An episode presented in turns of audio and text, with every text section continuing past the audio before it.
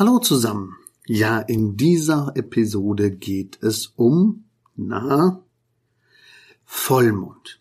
Ja, ihr habt richtig gehört. Vollmond, also der Mond da draußen und wie er uns beeinflusst. Also genau gesagt geht es in dieser Folge um den Vollmondeffekt und ob der Vollmond wirklich Einfluss auf unseren Schlaf hat und was es zu beachten gibt. Also das ist eine kleine Zwischenfolge und danke, dass ihr euch auch für diese Quickie-Folgen interessiert. Also los geht's. Sleep and Perform.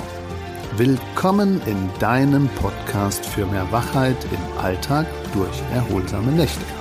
Mein Name ist Markus Kamps. Ich bin seit über 20 Jahren Schlafberater aus Leidenschaft und dein Sleep Performance Coach und wünsche dir nun viel Spaß bei den Episoden. Was genau ist Vollmond und welchen Einfluss hat er?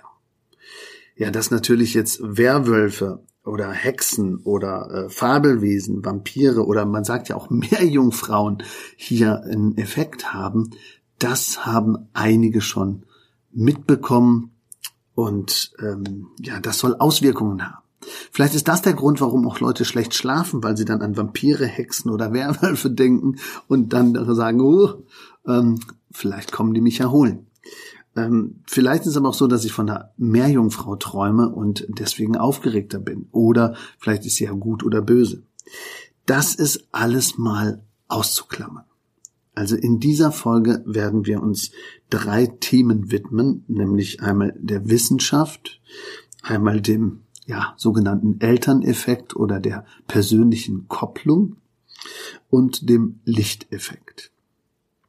Starten möchte ich wirklich mit der Datenlage, weil gerade hochaktuell vor, ja, ich glaube, einem halben, dreiviertel Jahr gab es ja nochmal neue Impulse und neue Medienberichte, ähm, weil eine Studie aus der Schweiz für Aufsehen gesorgt hat. Nämlich da gab es wirklich große Schlagzeilen. Ähm, in großen und kleinen Medien sprach man überall davon im deutschsprachigen Raum. Ähm, nur wenige haben sich die Mühe gemacht, die Studie selber mal anzugucken ähm, und kritisch auch hinterfragen wegen der Altersstruktur. Aber dort zogen Schlafmediziner ein Ergebnis aus der Tasche. Es wurde praktisch mit 33 Probanden äh, wurde praktisch eine Studie gemacht und ja, dort kam heraus, dass der Vollmond Auswirkungen auf den Schlaf hat. Es wurden da eigentlich aber vielmehr die Schlafphasen untersucht und da gab es eben so eine Art Nebeneffekt in der Analyse, die dann den Mondzyklus mit berücksichtigt hatte. Also aufgrund von 33 Probanden, aufgrund von einer Schlafphasenuntersuchung mit einem Nebenhinweis zu der Mondstellung gab es dann praktisch große Schlagzeilen. Jo, der Mond ist wirklich ausschlaggebend. Ja, also diese Studie ist der eine Part, aber es gibt in Österreich, also ähm, gab es vorher schon eine Untersuchung, eine Langzeitstudie, also zahlreiche Langzeitstudien gab es, aber es gab dort eine Langzeitstudie äh, in Österreich mit 391 Probanden über sechs Jahre. Und die konnte keinerlei Zusammenhang zwischen dem Vollmond und dem verschlechterten Schlaf finden. In keinster Weise. Und ähm, darauf verweisen eigentlich die Experten immer wieder. Äh, und dann gibt's natürlich auch noch eine äh, andere Variante. Äh, es gab natürlich auch noch äh, Untersuchungen in äh, Deutschland. Äh, da hat man praktisch am Max-Planck-Institut ähm, den Zusammenhang zwischen Schlaf und Mondfasten nochmal äh, untersucht und auch veröffentlicht und analysiert und da wurden also verschiedene Datensätze hin und her gerechnet und es geht um 1265 Teilnehmer mit über 2097 Datenmaterial Nächten.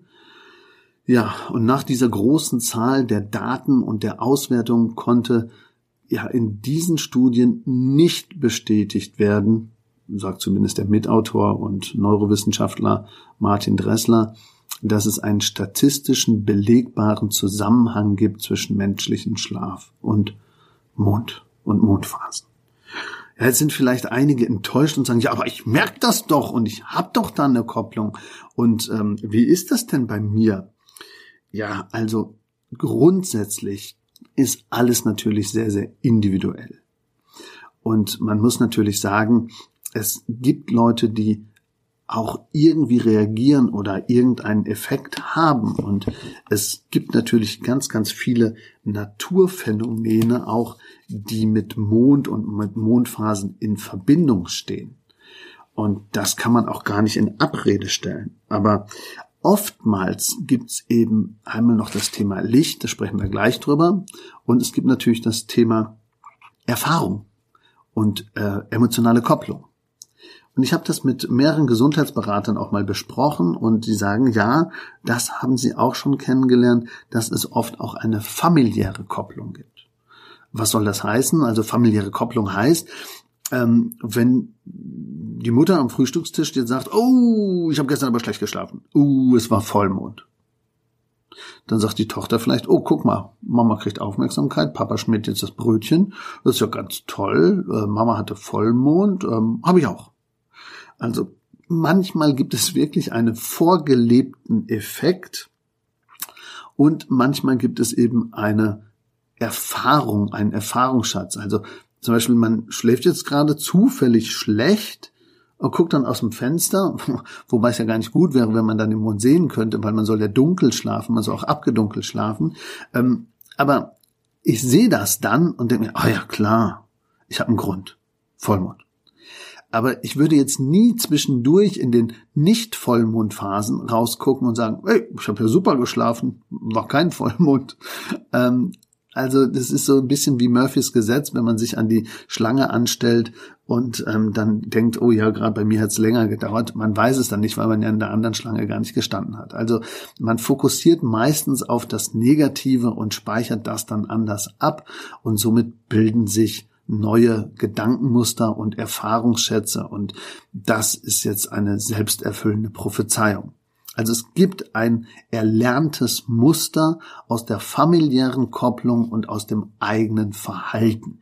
Das ist praktisch neben der Wissenschaft nochmal eine ganz klare Sache. Grundsätzlich kommen wir zum dritten Punkt, ist aber Licht natürlich ein Faktor, also ein nicht umzustoßender Faktor. Also ähm, Studien belegen ja immer wieder, auch, auch chronobiologische Studien, dass Licht und Helligkeit natürlich einen Einfluss auch auf Schlafen hat. Und es kann natürlich sein, dass jetzt nicht der Mond selber, sondern der Helligkeitseffekt vom Mond durchaus einen Effekt hat auf sensible Schläfer oder je nach Schlafzimmerlage, je nach Sensibilität, je nach, ähm, äh, ich sag mal, Helligkeit im Schlafzimmer und je nach sonstiger ähm, Empfindlichkeit kann es durchaus sein, dass der eine oder andere das vielleicht merkt.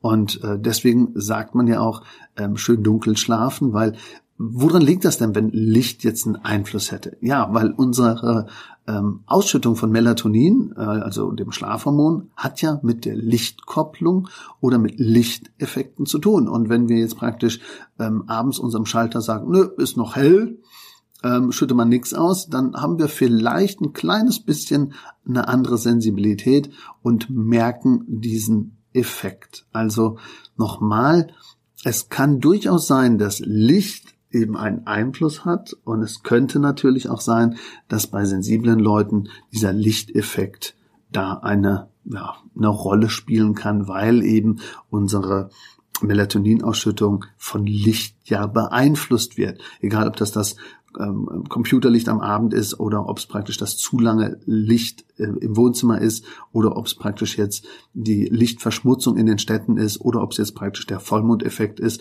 der mitten vorm Fenster, weil ich keine Jalousien benutze, bei mir dann ins Auge scheint und ich dann vielleicht an dem Tag sogar noch ein bisschen später zu Bett gegangen bin oder gerade ein bisschen emotionaler reagiere. Also dass Helligkeit und Ausschüttung vom Einschlafhormon Melatonin, dass es da Verbindungen gibt, äh, das kann durchaus sein. Das sagt auch die Deutsche Gesellschaft für Schlafforschung und Schlafmedizin. Aber wie das generell ist und wie stark die Schlafstörer sind, ähm, das ist schon oft anders. Also da sind ähm, Hitze oder Alkohol, Nikotin und viele andere Dinge der, der, der, ich sag mal, Schlafhygiene sind da wichtiger und da muss man dann wirklich darauf achten, dass wir eben auch vieles äh, berücksichtigen. Also das nochmal zu dem Lichteffekt. Ja, als abschließende nachdenkliche Sache vielleicht noch eins, ohne jetzt überhaupt eine Wertung zu geben, ob ich jetzt persönlich an dem Schlafeffekt und an dem Mondeffekt glaube oder nicht. Ich glaube, es ist wirklich sehr, sehr individuell und sehr, sehr unterschiedlich, je nachdem, wie meine eigene Sensibilität ist. Ähm, aber noch ein, eine Sache, die ich interessant finde in dem Zusammenhang. Also wir haben ja unterschiedliche Vollmondeffekte auch bei Gezeiten und beim Gezeitenwechsel. Und was ich spannend finde, ist, ich kenne ja auch Untersuchungen zum Thema ähm, Schlafbeeinflussung, Chronobiologie und, und, und. Und da spricht man immer davon, dass wir eigentlich von unserer inneren Uhr her, von unserem inneren Rhythmus, von unserem inneren Taktgeber ähm, gar keine 24 Stunden Uhr haben, sondern dass die eben äh, fast 25 Stunden dauert. Also, dass wir eigentlich einen inneren anderen Takt haben und wenn wir im Bunkerversuch sind, dann will der Körper sich immer wieder dieser praktisch inneren Komplettuhr, die von außen dann über Licht nicht mehr beeinflusst ist, ähm, wieder hergeben und will sich praktisch diesem Rhythmus sozusagen anpassen.